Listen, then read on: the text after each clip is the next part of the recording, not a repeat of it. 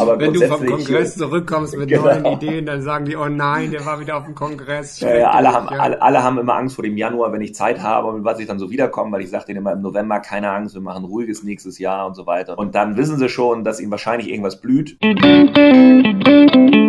Ideencouch, der Podcast, der selbstständig macht. Mit Dr. Jan Evers. Ja, heute ist unser Gast Jan Fied. Er ist Unternehmer mit Camp Adventure, ein Jugendreiseanbieter mit Gastronomie und sehr stark betroffen von der Corona-Krise.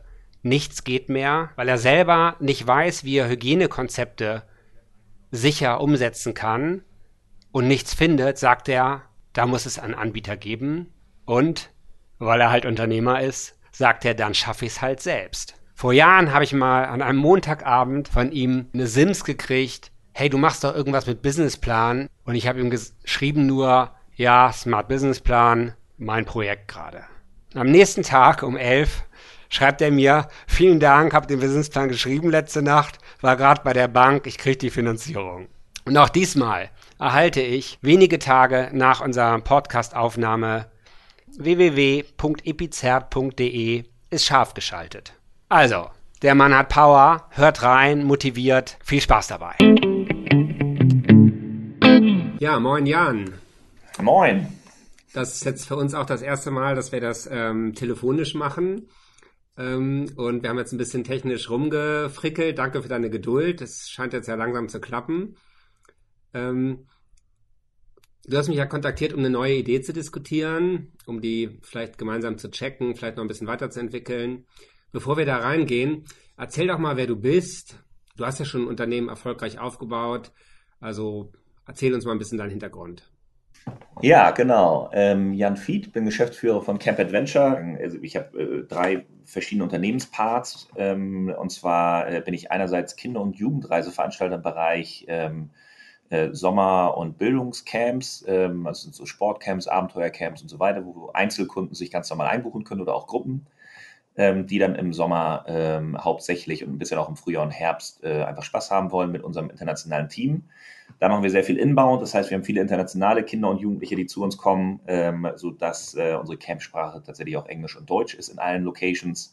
Und wir haben auch viele internationale Betreuer, die aus der ganzen Welt kommen, die wir rekrutieren, die dann dort eingesetzt werden. Das sind auch so Sprachcamps, Englischcamps, Deutschcamps und so weiter, die verteilt sind, hauptsächlich in Deutschland, aber auch ein bisschen innerhalb Europas. Dann der zweite Part meines Unternehmens ist sozusagen dann auch ähm, äh, die Führung der, ähm, der einzelnen Locations. Wir haben jetzt verschiedene Locations teilweise gekauft und auch gepachtet in Deutschland, wo wir Klassenreisen, Gruppenreisen und auch Events anbieten, ähm, aber auch dort hauptsächlich spezialisiert auf den Bereich Kinder und Jugendliche und nur ganz vereinzelt äh, was für Erwachsene machen. Und äh, der dritte Part ist tatsächlich so im Bereich Outdoor, äh, Hotellerie, Destinationen und so weiter ähm, auch äh, Beratungsdienstleistungen anzubieten. Teilweise bauen wir auch, teilweise bieten wir unsere Dienstleistungen auch größeren Firmen an, die äh, zum Beispiel so Markencamps machen wollen oder äh, Hotels, die ein Outdoor-Zentrum aufbauen wollen oder die gerne auch äh, Programmdienstleistungen haben wollen für uns, damit ihre Gäste mehr Programme sozusagen haben, wie Hochseilgärten, Teambuilding-Geschichten, Bogenschießen, was auch immer für Familien. Und wie lange machst du das? Mittlerweile seit 2002, also seit 18 Jahren. Wie alt warst du damals? 21 war ich, als ich das Ding gegründet habe. Genau, ja, genau. Und was würdest du sagen, was, was du gut kannst? Also du bist ja ziemlich erfolgreich da, soweit ich das vom, vom Abstand sehe. Also wieso bist du erfolgreich? Was kannst du gut? Was macht dir Spaß? Was macht dich aus? Hm, also ich, ich mag es gerne, innovativ zu sein und äh, eher vor dem Markt zu rennen, als in den Markt hinterher und äh, versuche deswegen äh, schon immer mich auf internationalen Kongressen und so weiter zu informieren, was wo in welchen äh, Weltteilen sozusagen gut funktioniert, ähm, um das dann nach Deutschland zu bringen und glaube, bin deswegen tatsächlich immer ähm, in, in Mühe voraus. Ähm, also wir haben diese Outdoor-Erlebnispädagogik, ähm, ich sag mal, äh, ähm, kundenfreundlicher oder kinderfreundlicher schon vor 15 Jahren gestaltet. Das ist jetzt mittlerweile auch in vielen anderen Bereichen in Deutschland so aktiv, aber wir waren damit mit einer der ersten, würde ich behaupten, die das so gemacht haben. Und ähm, gleichzeitig, glaube ich, was ich gut kann, ist äh, tatsächlich verschiedene Ideen äh, zusammenzubringen, zu strukturieren und dann äh, tatsächlich auch mit meinem betriebswirtschaftlichen Hintergrund dann auch so zu machen, dass man damit dann irgendwann auch Geld verdienen kann. Ich glaube, das sind so meine Hauptskills. Also Leute kennen, Netzwerke aufbauen und daraus dann zu versuchen, dann auch irgendwie aus dieser Idee dann äh, was mhm. rauszuziehen. Und unsere Hörer sind ja ganz viele Menschen, die auch selber Ideen haben, die, die immer auf der Suche sind oder sich fragen, ist das jetzt eine gute Idee? Woran erkenne ich eine gute Idee? Sag doch mal, wenn du dich, kannst dich noch erinnern, als du 21 warst, woher kam die Idee und wann hast du gemerkt, das ist eine gute Idee? Wann hattest du das, hattest du sicheren Boden unter den Füßen? Naja, also mein, mein Riesenvorteil war natürlich, dass ich mit 21 mich oder mit 22 äh, mir ist noch relativ wumper wie viel Geld ich verdiene.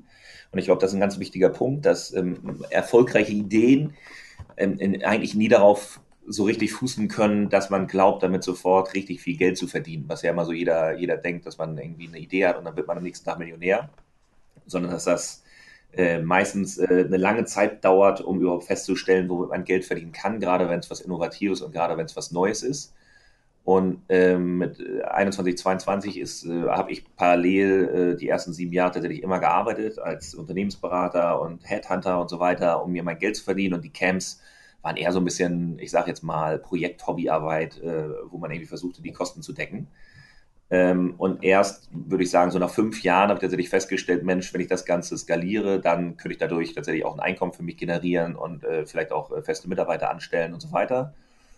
Und ähm, diesen Skalierungseffekt konnte ich aber tatsächlich erst mit der Erfahrung, die ich da auch gesammelt habe, weil es eben ein komplett neues Feld war, auch in Deutschland mit Sicherheitsbestimmungen und so weiter. Und ich glaube, um zu festzustellen, was ist eine gute Idee, ähm, muss man sich viel mit negativen Menschen umgeben, die eine CD immer wieder zerreißen, ähm, so dass man immer wieder aus, auch aus diesem negativen Feedback ähm, äh, dann sozusagen die Weiterentwicklung ziehen kann, wie man das eventuell dann doch erfolgreich ja. machen kann. Also wenn man sich nur mit Ja-Sagern umgibt, dann wird das nichts, sondern eigentlich braucht man äh, auch im Freundes- und Bekanntenkreis die Leute, die an die Ideen der Luft zerreißen, ähm, sodass man tatsächlich dann auch weiß, ob es die Mühe wert ist oder nicht. Und nur wenn man diese ganzen Runden übersteht von negativen Menschen, dann ähm, ist man dafür auch gewappnet, äh, die Idee dann zum Erfolg mm. zu führen. Okay. Vielen Dank, dass du das mit uns teilst. Jetzt hast du wahrscheinlich in den Jahren ein Team aufgebaut. Ne? Sag noch mal kurz, was für ein Team du hast und was für ein Spirit, was für ein Unternehmerspirit habt ihr? Äh, also wir haben jetzt mittlerweile knapp 30, ähm, die übers Jahr hinweg festangestellt sind in verschiedensten Positionen, die teilweise hier aus dem Büro in Hamburg arbeiten, aber zum größten Teil eben auch äh, tatsächlich weiterhin irgendwo rumgondeln und das Ganze virtuell machen. Also wir sind ein sagen wir, von der Verwaltungsstruktur her ein relativ virtuelles Unternehmen. Also wir arbeiten schon seit langem mit einem äh, eigenen Intranet, also Slack, und ähm, haben auch schon von vornherein eigentlich immer darauf geachtet, das so digital wie möglich zu halten, weil wir einfach wussten, dass unsere Leute irgendwo sitzen. Das heißt, während der Saison, wo tatsächlich die Bude brennt, äh, sind äh, 70 Prozent der Leute tatsächlich ja in den Destinationen unterwegs und sind eben nicht hier im Büro und deswegen musste eben von vornherein alles digitalisiert werden. Ähm, und wir mussten von vornherein auch darauf achten, dass wir sehr slimme Verwaltungsprozesse haben, was so Buchungsabläufe und so angeht. Ähm, das heißt, ich würde sagen, äh, ich habe ein sehr, sehr, äh, sehr innovationsfreudiges Team. Ähm, manchmal auch nicht so freudig, wenn ich dann wieder Sachen ankündige und alles umschmeißen Wenn du vom Kongress aber, zurückkommst aber mit neuen Ideen, dann sagen die, oh nein, genau. der war wieder auf dem Kongress, schrecklich, ja. Ja, ja, alle haben, alle, alle haben immer Angst vor dem Januar, wenn ich Zeit habe und was ich dann so wiederkomme, weil ich sage denen immer im November keine Angst, wir machen ruhiges nächstes Jahr und so weiter. Und dann komme ich im Januar wieder von irgendwelchen Kongressen und Ideensammlungen und so weiter und habe da auf einmal Zeit, auch wieder nachzudenken. Das ist für mich so der Januar, Februar, die Nachdenkzeit. Und dann wissen sie schon, dass ihnen wahrscheinlich irgendwas blüht und ähm, dass vermutlich dann diese, dieser ruhige, das ruhige angekündigte Jahr nichts wird. Äh, dieses Jahr ist das erste Mal, dass ich zwar auch mit vielen Ideen wieder kam, wo extern, ich sag mal, die Ruhe jetzt extrem gestört wird, aber normalerweise sorge ich auch dafür immer, ähm, dass wir uns immer wieder neu zusammensetzen. Wir machen immer im Herbst sozusagen ein großes Meeting, wo wir tatsächlich besprechen, was lief gut, was lief nicht so gut und was wollen wir ändern und versuchen äh, dadurch dann auch immer uns wieder sozusagen am Laufe zu halten und innovativ okay. zu halten und neue Ideen. Gut, dann sind wir ja beim Thema. Jetzt, was ist die neue Idee und wie, woher kommt die? Äh, die neue Idee kommt natürlich wie immer aufgrund von einer, einer Schwierigkeit, die jetzt alle haben, nämlich den Coronavirus und den wir natürlich auch in unseren Locations extremst haben. Wir sind jetzt geschlossen, ähm, behördlich sozusagen bis mindestens 4. Mai ähm, und vermutlich darüber hinaus auch und ähm, dieser Unsicherheit, äh, wenn eine Öffnung da ist, wie die denn stattfinden kann. Also ja, du hast sozusagen Angst, dass dein, ähm, dass dein Geschäft auch im Sommer nicht laufen wird, weil du, die Camps, die Camps bestehen, genau. das sind mehrere hundert äh, Jugendliche an einem Ort, ne, die irgendwie äh, ja. gemeinsame Waschräume haben, die gemeinsame ähm, Essensräume haben. Und jetzt hast du dich gefragt, irgendwie, was, was könntest du sonst machen, ja? So. Nee, nee, ja, das, äh, das sozusagen, das sowieso auch. Das sind sozusagen unsere Plan äh, C bis Z, die haben wir eh von Familiencamps und äh, abgeschlossenen Units und so weiter. Nee, sondern mir geht's mehr darum, wenn ich dann eine Idee habe, was ich machen könnte, wie ich denn sozusagen meinen Kunden gegenüber nachweisen kann, dass es dann auch sicher ist bei mir. Weil es ist ja schön und gut, dass ich irgendwelche lustigen Ideen habe, was ich da alles machen kann. Aber ich bin relativ fest davon überzeugt, dass äh, zumindest ein großer Teil ähm, im Moment noch äh, sehr unsicher ist, auch sozusagen auf Kundenseite, also Eltern, Kinder, äh, Lehrer, was auch immer, wenn sie denn irgendwo hinfahren, ob das Ganze denn sicher ist. Und ob das Ganze tatsächlich auch überhaupt so ist, dass man da rauskommt, ohne sich ähm, danach mit dem äh, Virus angesteckt zu haben, beziehungsweise dass zumindest die Vorkehrungen so getroffen worden sind, dass äh, okay. äh, das versucht Das heißt, dein eigenes Problem in, in, deinen drei Sparten ähm, Programm, Hotelier, ähm, Catering, dein Problem wolltest du versuchen zu lösen, hast gemerkt, es gibt keine richtige Lösung und hast daraus jetzt die Überlegung, daraus ein Produkt zu entwickeln. Und erzähl genau. mal, was das für ein Produkt genau. sein soll. Also das Produkt soll ähm, ein, Zertifiz eine, ein Zertifikat werden, äh, womit sich Unternehmen zertifizieren lassen können, ähm, dass sie sich sozusagen, dass sie die Epidemieprävention ähm, äh, durchdacht haben und auch gemacht haben und auch ihre Mitarbeiter geschult haben. An, in der Gastronomie muss man, müssen alle Mitarbeiter, die in der Küche arbeiten wollen, müssen eine Belehrung nach Infektionsschutzgesetz über sich ergehen lassen. Dafür muss man zum Gesundheitsamt gehen und ähm, dann kommt ein Arzt rein und dann wird man einen Film gezeigt und dann muss man zum Schluss sagen, dass man alles verstanden hat und kann man wieder gehen. Und damit hat man dann nachgewiesen, dass alle Mitarbeiter ähm, belehrt worden sind nach Infektionsschutzgesetz, wo dann halt so Sachen in diesem Film vorkommen, wie irgendwie, keine Ahnung, wenn man Durchfall hat, darf man nicht mehr in der Küche arbeiten oder man muss eine Kopfbedeckung tragen okay. und so weiter. Das sind so super Basis-Hygienerichtlinien. Und ich glaube, dass da die Gastronomen und die Hoteliers im Moment sehr alleine gelassen werden, dass da ein, ein wahnsinniger Beratungs- Aufwand eigentlich dahinter steckt, dass aber eigentlich die Basis äh, relativ einfach ist, wenn man sie verstanden hat. Und dass man diese super in einem virtuellen äh, Trainingstool und einem virtuellen Zertifizierungsprozess ähm, tatsächlich relativ einfach den Unternehmern beibringen kann, also per Telefon und äh, virtuellen Tests und virtuellen E-Learning-Methoden, um dann sozusagen dafür zu sorgen, dass ähm, sie auch irgendwas haben, was sie dem Gesundheitsamt und ihren Kunden nachweisen können, dass sie sich tatsächlich darum gekümmert haben. Also Epidemieprävention jetzt insbesondere in Bezug auf Corona zu verstehen, praxisnahe Maßnahmen durchzuführen in einem Beratungsgespräch, die gemeinsam erörtert worden sind und danach eben auch ähm, meine Mitarbeiter dahingehend zu schulen, dass auch die dieses Problem verstanden haben und ich kann dieses meinen Kunden, meinen Dienstleistern und auch gegebenenfalls dem Gesundheitsamt nachweisen mit diesem Zertifikat. Okay, also in der äh, Geschäftsmodell Canvas wäre das jetzt irgendwie der Nutzen, Epidemieprävention zu verstehen, praxisnahe Maßnahmen durchgesprochen zu haben, ähm, die Mitarbeiter geschult zu haben und das auch noch nach außen deutlich zu machen, zum Beispiel zum Gesundheitsamt, aber auch deinen Kunden, ne, den Eltern, den Kindern, die sich jetzt gerade fragen, ähm, jetzt kann man da überhaupt hingehen? An der Stelle kann man da überhaupt genau. hingehen, ne? aber genau. auch bei einem Restaurant ähm, ja, wenn wir demnächst wieder ins Restaurant dürfen, fragen wir uns halt alle, wollen wir denn da hingehen? Und dann würdest du versuchen, dass da ein Schild hängt, das an die Sicherheit gibt, ähm, hier, das Unternehmen hat es kapiert, die Mitarbeiter haben es kapiert und das Gesundheitsamt findet es gut. Okay, dann haben wir das ein genau. bisschen verstanden, welchen Nutzen du schaffen willst. Ähm, in der Geschäftsmodell Canvas gehen wir dann ja immer, gibt es ein Feld, das heißt Produktion. Also ja. wie, in welchen Schritten, mit welchen Mitteln willst du diesen Nutzen schaffen? Bisschen ja. was hast du schon anklingen lassen, du hast gerade das Wort Institut genannt. Ja. Sag mal, nimm uns mal auf die Reise mit. Also ich würde jetzt ein Institut ähm, gründen, was sich nennt äh, Institut für Epidemieprävention. Ähm, zusammen mit, ähm, wie gesagt, einem Bekannten, der ist Professor für Medizintechnik und ähm, vermutlich noch zwei äh, weiteren Partnern. Einmal ein ein Diplom-Ingenieur, der eben auch im Bereich äh, Arbeitsschutz und so weiter tätig war und äh, dessen Frau, die ist Arbeitsmedizinerin und zusätzlich noch ein Programmierer, der zuständig sein wird für die ganzen Datenbankgeschichten. Und mit diesem Team gemeinsam äh, würden wir ein Institut für Epidemieprävention gründen, wahrscheinlich als GmbH. Ähm, und dieses Institut soll dann ähm, äh, auch relativ zeitnah tätig werden. Meine Idee ist, das Produkt äh, zweistufig zu gestalten. Das heißt, es gibt die Basisversion, nenne ich es jetzt mal. Die Basisversion basiert auf ähm, einem Anfangs-E-Learning-Tool für den Unternehmer. Also der kauft sozusagen dieses Zertifikat als Package, wird dann erstmal per E-Learning so ein bisschen durchgeführt durch die absoluten Grundlagen. Ne? Was ist ein Virus? Wie findet Übertragung statt und so weiter.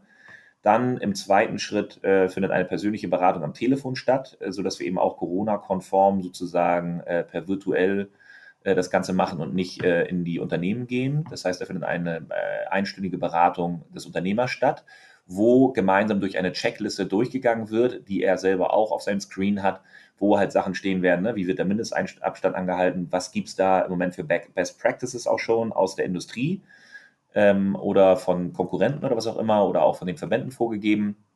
Das heißt, wie kann man diese Standards in einer Best Practice Methode umsetzen?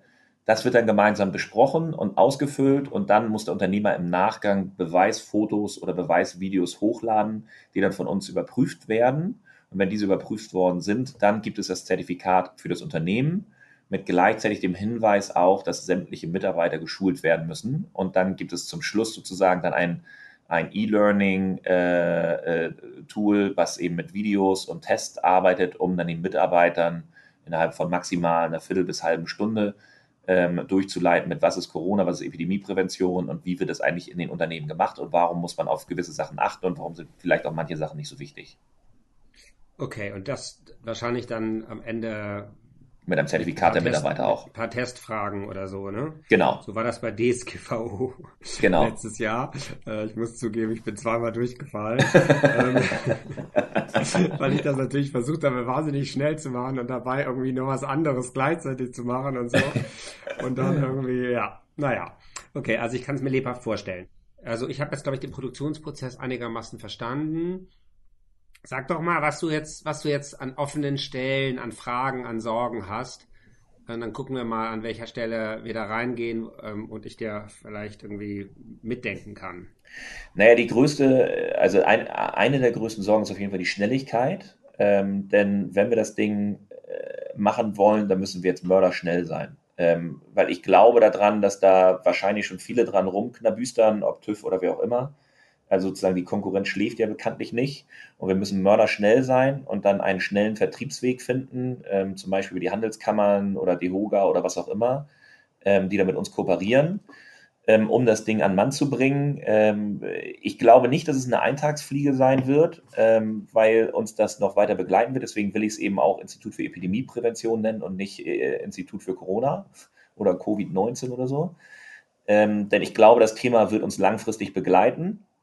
Aber natürlich ist sozusagen eine wahnsinnig schnelle Kopierbarkeit gegeben von diesem ganzen Konzept. Das heißt, die Copycats dieser Welt, die können das schnell sozusagen äh, kopieren, auf den Markt bringen und äh, sozusagen unter irgendwie ähnlichen Namen vertickern, weil man ja einfach kein Copyright so richtig drauf haben wird können. Das wäre Problem eins Und Problem zwei ist tatsächlich, wo ich viele Fragen zu habe, ist, ähm, es gibt jetzt ja von der BAFA dieses Förderpaket 4000 Euro für KMUs, ähm, was zu 100 Prozent gefördert wird.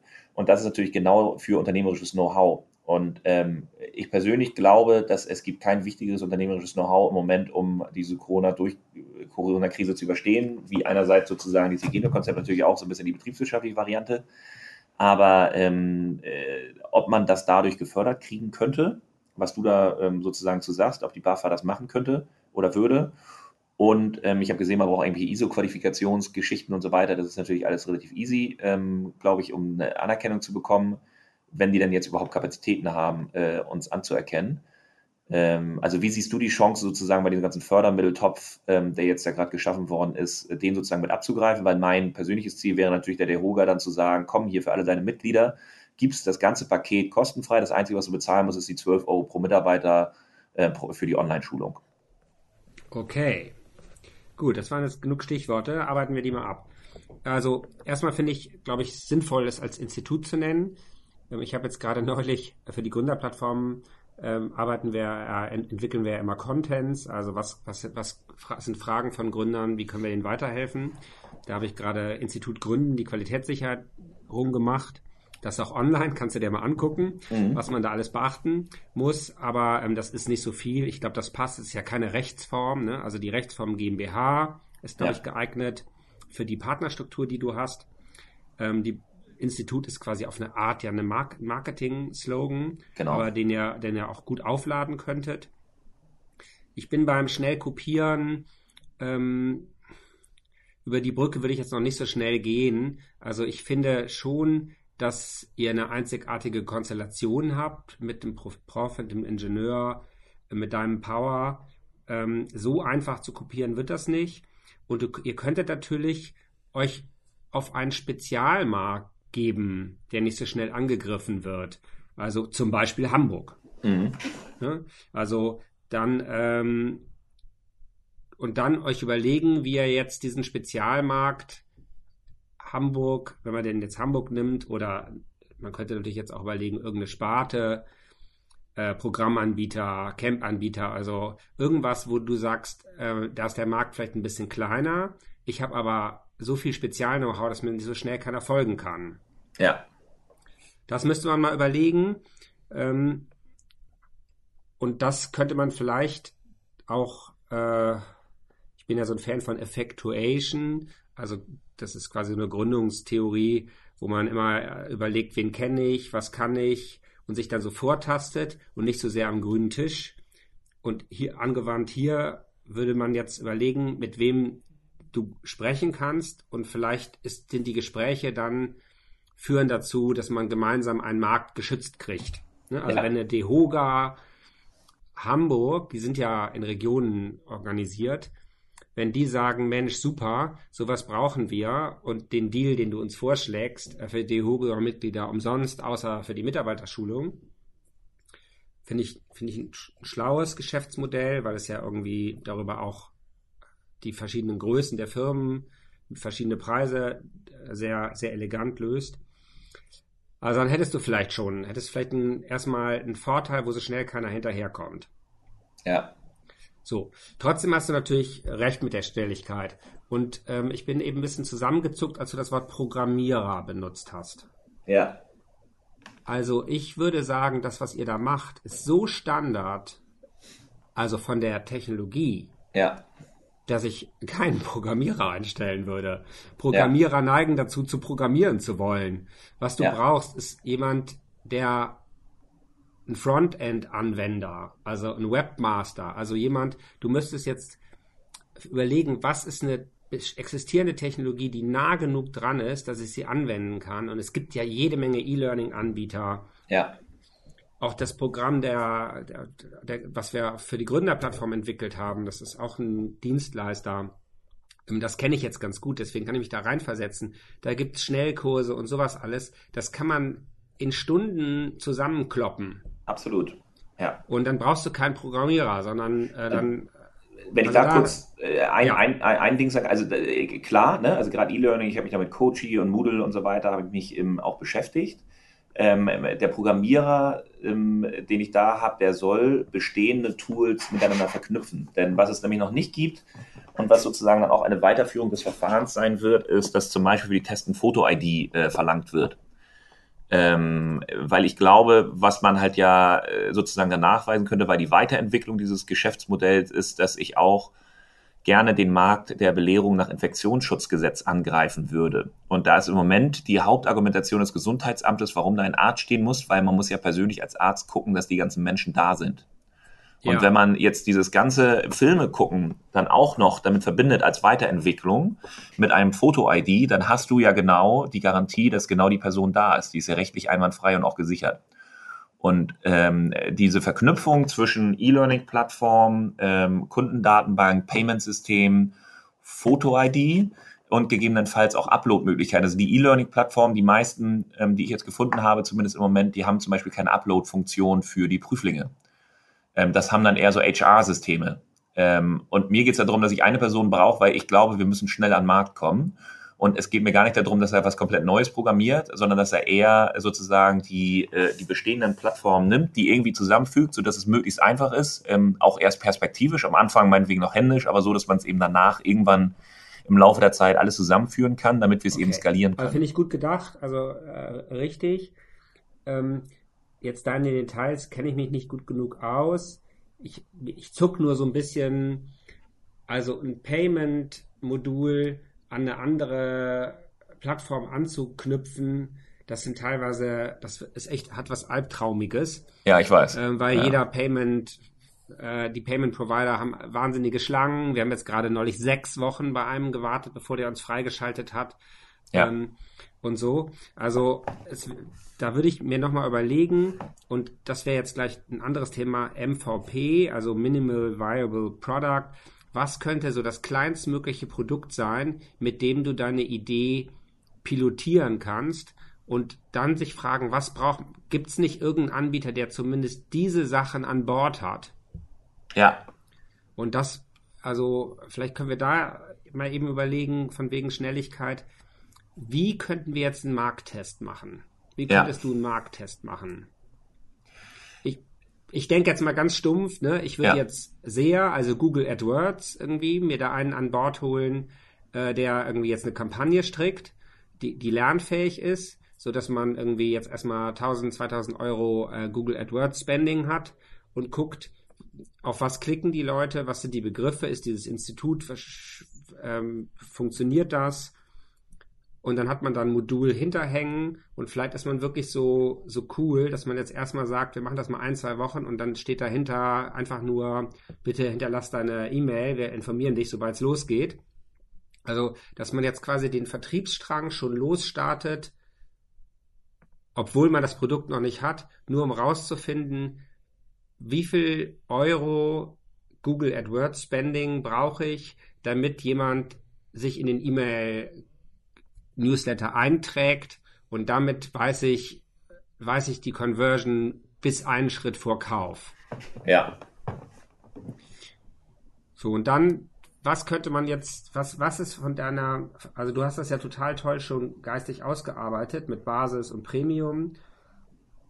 Aber, also wenn ich das Basis jetzt mal nehme und sage, dieses E-Learning für Unternehmer, also das erste, das ist ja was, das kriegst du ja also echt schnell erstmal zusammengebastelt. Total. Aus ja. dem bestehenden E-Learning, ne? Ja, genau. Und eine Checkliste, die man am Telefon dann durchgeht, die könnte man, man ja auch im MVP jetzt genau. erstmal mit einem mit einem PDF oder so, den man versendet und Screenshare genau. oder so. Ne? Das, das kann, kann man ja richtig schön äh, quick and dirty machen. Ja. So, jetzt kommen wir mit den Beweisfotos hochladen. Könnte man da nicht in der MVP-Phase sagen, die werden nicht hochgeladen, sondern äh, die werden per E-Mail irgendwie zusammengestellt und dann bei euch abgelegt?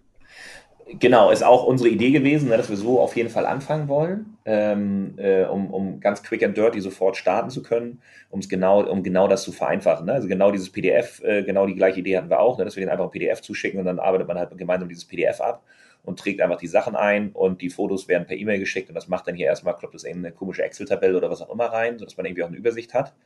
Und die Payment Provider Geschichte ist tatsächlich zum Beispiel bei Coachy, ähm, das ist so ein E-Learning Tool, ähm, da wäre das halt alles schon mit drin. Also da kannst du diverse äh, Produkte sozusagen direkt auflegen und da ist gleich ein komplettes Payment-System mit hinterlegt. Das heißt, da braucht man sich dann gar nicht mit denen zu prügeln.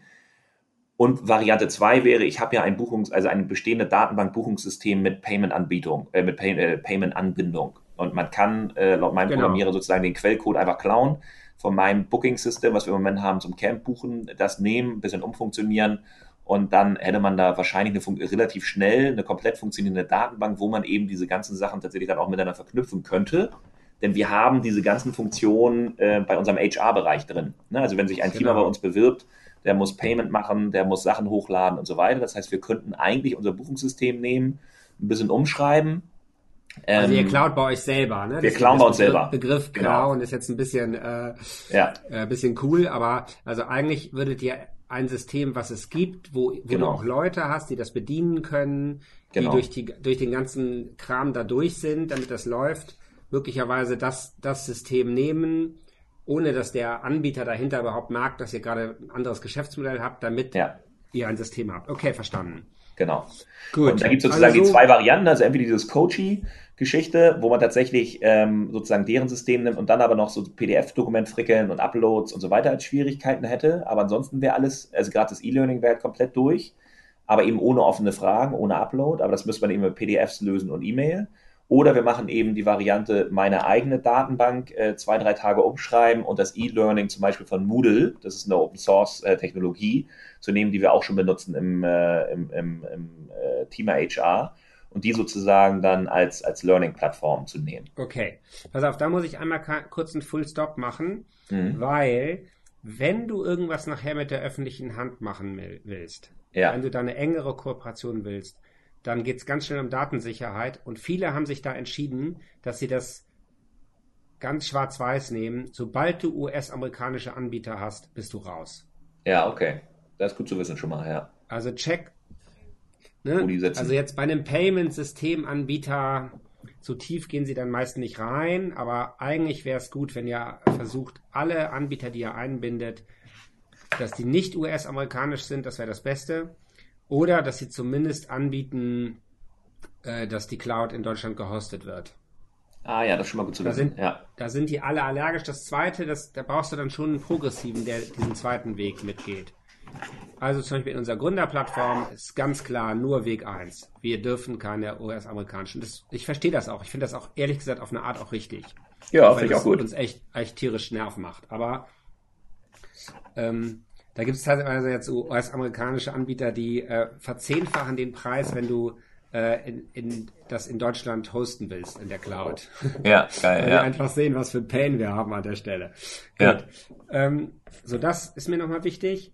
Meinst du auch für diese, also äh, meinst du auch für dieses reine E-Learning? Also auch das geht nicht, wenn sozusagen die ganzen Kundendaten bei uns liegen und die dann nur sozusagen einen Link kriegen zu einem E-Mail, äh, zu einem E-Learning-Tool, was sie dann ja machen müssten. Auch das geht nicht?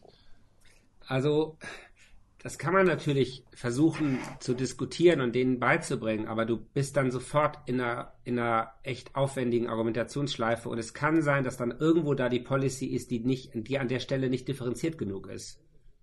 Und dann bist du raus. Okay, das ist schon mal gut zu wissen. Ja. Also für ein MVP, wenn du etwas hast, was du sowieso schon benutzt, würde ich sagen, mach es, probier es, ähm, weil du ja noch gar nicht so genau weißt, wo nachher die öffentliche Hand in deinem Geschäftsmodell steht. Aber falls du was Neues auswählst, würde ich das als hartes Kriterium nehmen. Sehr gut. Ja, ist äh, schon mal ein guter Hinweis. Gut, dann BAFA. Also, die BAFA hat ja eine lange Tradition, ähm, Zuschüsse zu geben für bestehende Unternehmen. Ne? Da ist der deutsche Markt so unterteilt dass irgendwie Vorgründungsberatung, da Zuschüsse, das ist meistens Ländersache. Im Gründungsprozess hatten wir ganz lange das KfW Gründercoaching äh, und nach der Gründung, also nach ein, zwei, drei Jahren, nachdem man am Markt ist, ist es BAFA.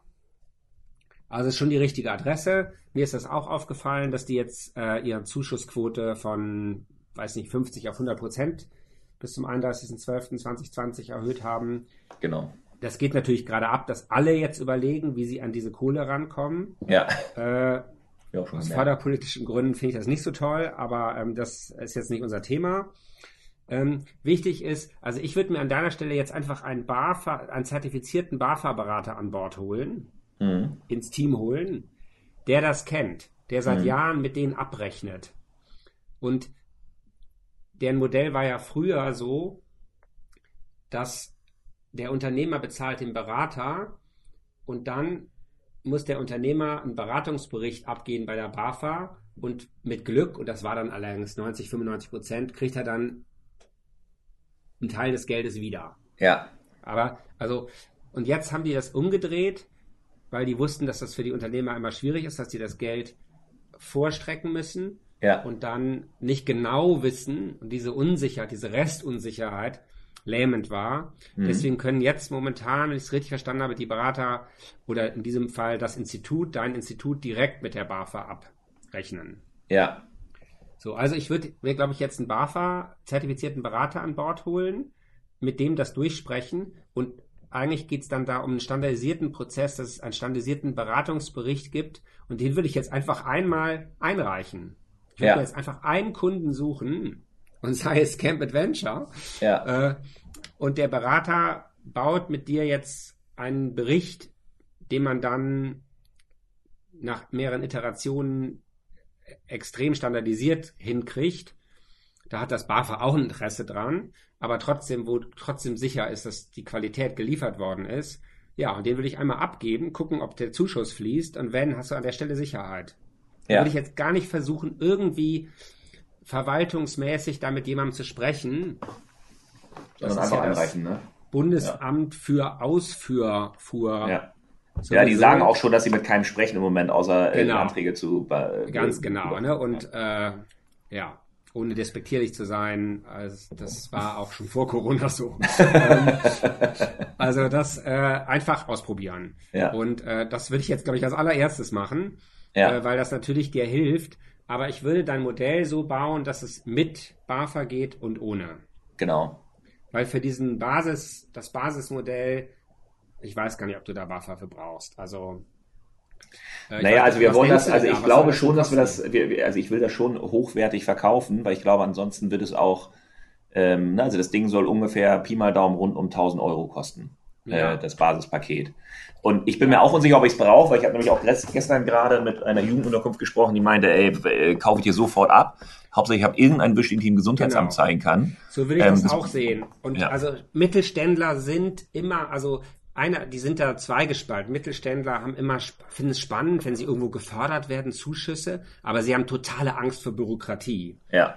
Ne? Und ich könnte mir vorstellen, dass in diesem Basisbereich für 1000 Euro die, die Angst vor Bürokratie stärker ist als der, der Pain jetzt und dieser Need, das ja. zu kriegen. Also ich glaube, das ist repräsentativ dein, dein, dein Customer Insight, wie wir das immer nennen, also das Gespräch, was du da jetzt geführt hast. Gut. Ja. So, und dann ähm, bei DeHoga, da würde ich jetzt auch mehrere Wege gehen. Also ich, ich würde tatsächlich bei Regionalverbänden anrufen. Wenn du sagst, du willst vor allem in Hamburg machen, würde ich das dann da probieren. Ich kann auch in meiner Datenbank selber mal gucken, wen ich da so kenne. Ähm, aber es gibt ja auch, ähm, die, die Hoga arbeitet ja auch mit Hamburger Förderinstituten eng zusammen. Ne? Also eine Bürgergemeinschaft ja. hat, hat einen engen Draht zur DEHOGA. Die kann dir sofort sagen, wer ist da ähm, der Ansprechpartner, der so diese, diese Förder, und eigentlich sind wir hier ja auf eine Art in der Förderdenke. Ne? Also ja. da würde ich quasi auch noch über, über zweite Wege gehen, damit man in der Dehoga jemanden findet, wo man weiß, dass der irgendwie so ein bisschen Bock auf Innovation und ein bisschen Schnelligkeit und so weiter hat. Ich kenne ja. die, ich kenne die nicht, kann das jetzt nicht einschätzen, aber das ist ja, sag ja jetzt mal nur ein, ein Drittel Verband, ja. oder ein Viertel der Menschheit irgendwie hat jetzt Bock irgendwie mit so einem Typ wie dir irgendwie schnell mal irgendwie was irgendwie zu launchen. Genau. Das ist ja, ja, das ist jetzt nicht eher untypisch im Menschen, bei Menschen. Also da so jemand zu finden, der auf sowas Lust hat, ähm, ich würde überhaupt keine Sorgen haben an deiner Stelle, dass dir jemand die Idee klaut oder so. Weil mhm. den Speed, den du hinlegst, das, das Team, was du hast, äh, ja, das wird so schnell, der kann erfolgen und der Markt ist viel zu groß. Wenn da zwei, drei, vier das anbieten, bleibt immer noch genug für dich über. Also da würde ich jetzt, ja. da, da würde ich nicht drüber nachdenken. Ich würde jetzt irgendwie so und auch eine Handelskammer, ähm, da würde ich jetzt einfach die sind ja äh, sortiert, die haben ja so Gremien und dann gibt es einen Gremienvorsitzenden. Und da würde ich jetzt einfach in dem passendsten Gremium, ob das jetzt Gastronomie, Hotelier oder Beratungsangebote oder so ist, ähm, das müsste man mal drüber nachdenken, würde ich den Vorsitzenden dieses ehrenamtlichen Gremiums, den würde ich jetzt anschreiben, ansprechen, über diese Idee sprechen dann kann der das in sein Gremium bringen und wenn die das gut finden, dann helfen die euch, das zu pushen. Ja. Also eigentlich das, was du besonders gut kannst was du am Ende auch jetzt mit mir gemacht hast, äh, äh, Netzwerken, offen sprechen ja. und dann immer danach sortieren, dass du was lernst und guckst, ist diese Person jetzt hilfreich, um Meilen zu machen. Ja.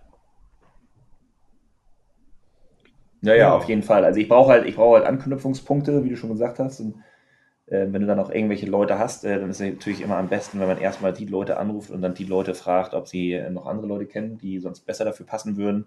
Denn was ich halt merke, und das ist in allen, äh, das ist auch für meine Plan Z bis Ys, die ich jetzt ja gerade mache, so Bildungscamps für immungeschwächte Eltern und so weiter, es ist halt im Moment wahnsinnig schwierig, an irgendwelche Leute ranzukommen. Es gibt diese berühmten Verbandstreffen halt nicht, wo man sich einfach in die Ecke stellen ja. kann und warten kann, dass man jemanden auflauern kann, der da rumläuft. Ne? Ja. Und an neue Kontakte ranzukommen, ist im Moment fast unmöglich, ja. weil die Leute pendeln zwischen Homeoffice und was auch immer. Das heißt, telefonisch erwischst du sie meistens auch nicht.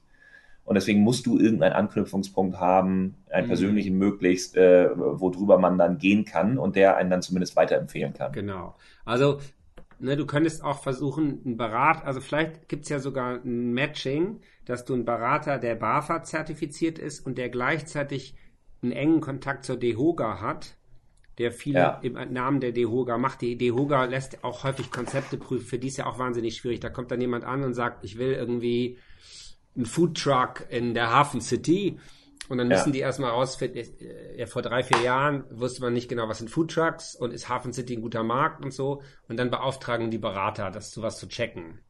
Das macht ja. die Bürgergemeinschaft auch so. Und das sind vielleicht Personen, die jetzt beide Welten für dich irgendwie verbinden können. Ja, und die auch ein Eigeninteresse dann hätten, ja. Das ist ja auch mal ganz wichtig. Also ich finde es also ich finde es eine super Idee. Ich, ich glaube, dass ihr alles mitbringt, um äh, da jetzt Meilen zu machen. Das, du würdest dem deutschen Mittelstand äh, echten Gefallen tun. Äh, und äh, ich finde das, also äh, es gab neulich eine Untersuchung, ich glaube vom Harvard Business Magazin, die haben wahrscheinlich eine amerikanische Studie zitiert, wo kommen die erfolgreichsten Geschäftsideen her? Und meistens ist es so, dass jemand ein echtes Problem hat, recherchiert, keine Lösung findet und dann die Lösung entwickelt. Und das ist jetzt genau. bei dir auch die Geschichte. Weil da, ja. da bringst du, du wirst nicht am Markt vorbei entwickeln, weil du ja selber der Markt bist. ne? Also, oder es, es ist, ja. die Gefahr ist weniger groß als sonst. Ja. Ähm, deswegen, also finde ich äh, super. Ich wünsche dir viel Kraft. Ähm, informier uns mal, wie es gelaufen Fall. ist. Dann können wir hier unsere Hörer mal updaten. Und ähm, alles weitere dann Demnächst. Vielleicht sehen dich ja meine Hörer schon, wenn, ich, wenn wir das veröffentlicht haben, überall in der Bildzeitung oder bei der DEHOGA auf den Verbandszeitschriften mit einem Grinsen im Gesicht und einem Zertifikat in der Hand. Wir, wir, wir würden es dir gönnen. Ähm, alles Gute, Jan. Bis dann. Jo, danke dir. Jo. Ideencouch, der Podcast, der selbstständig macht. Mit Dr. Jan Evers.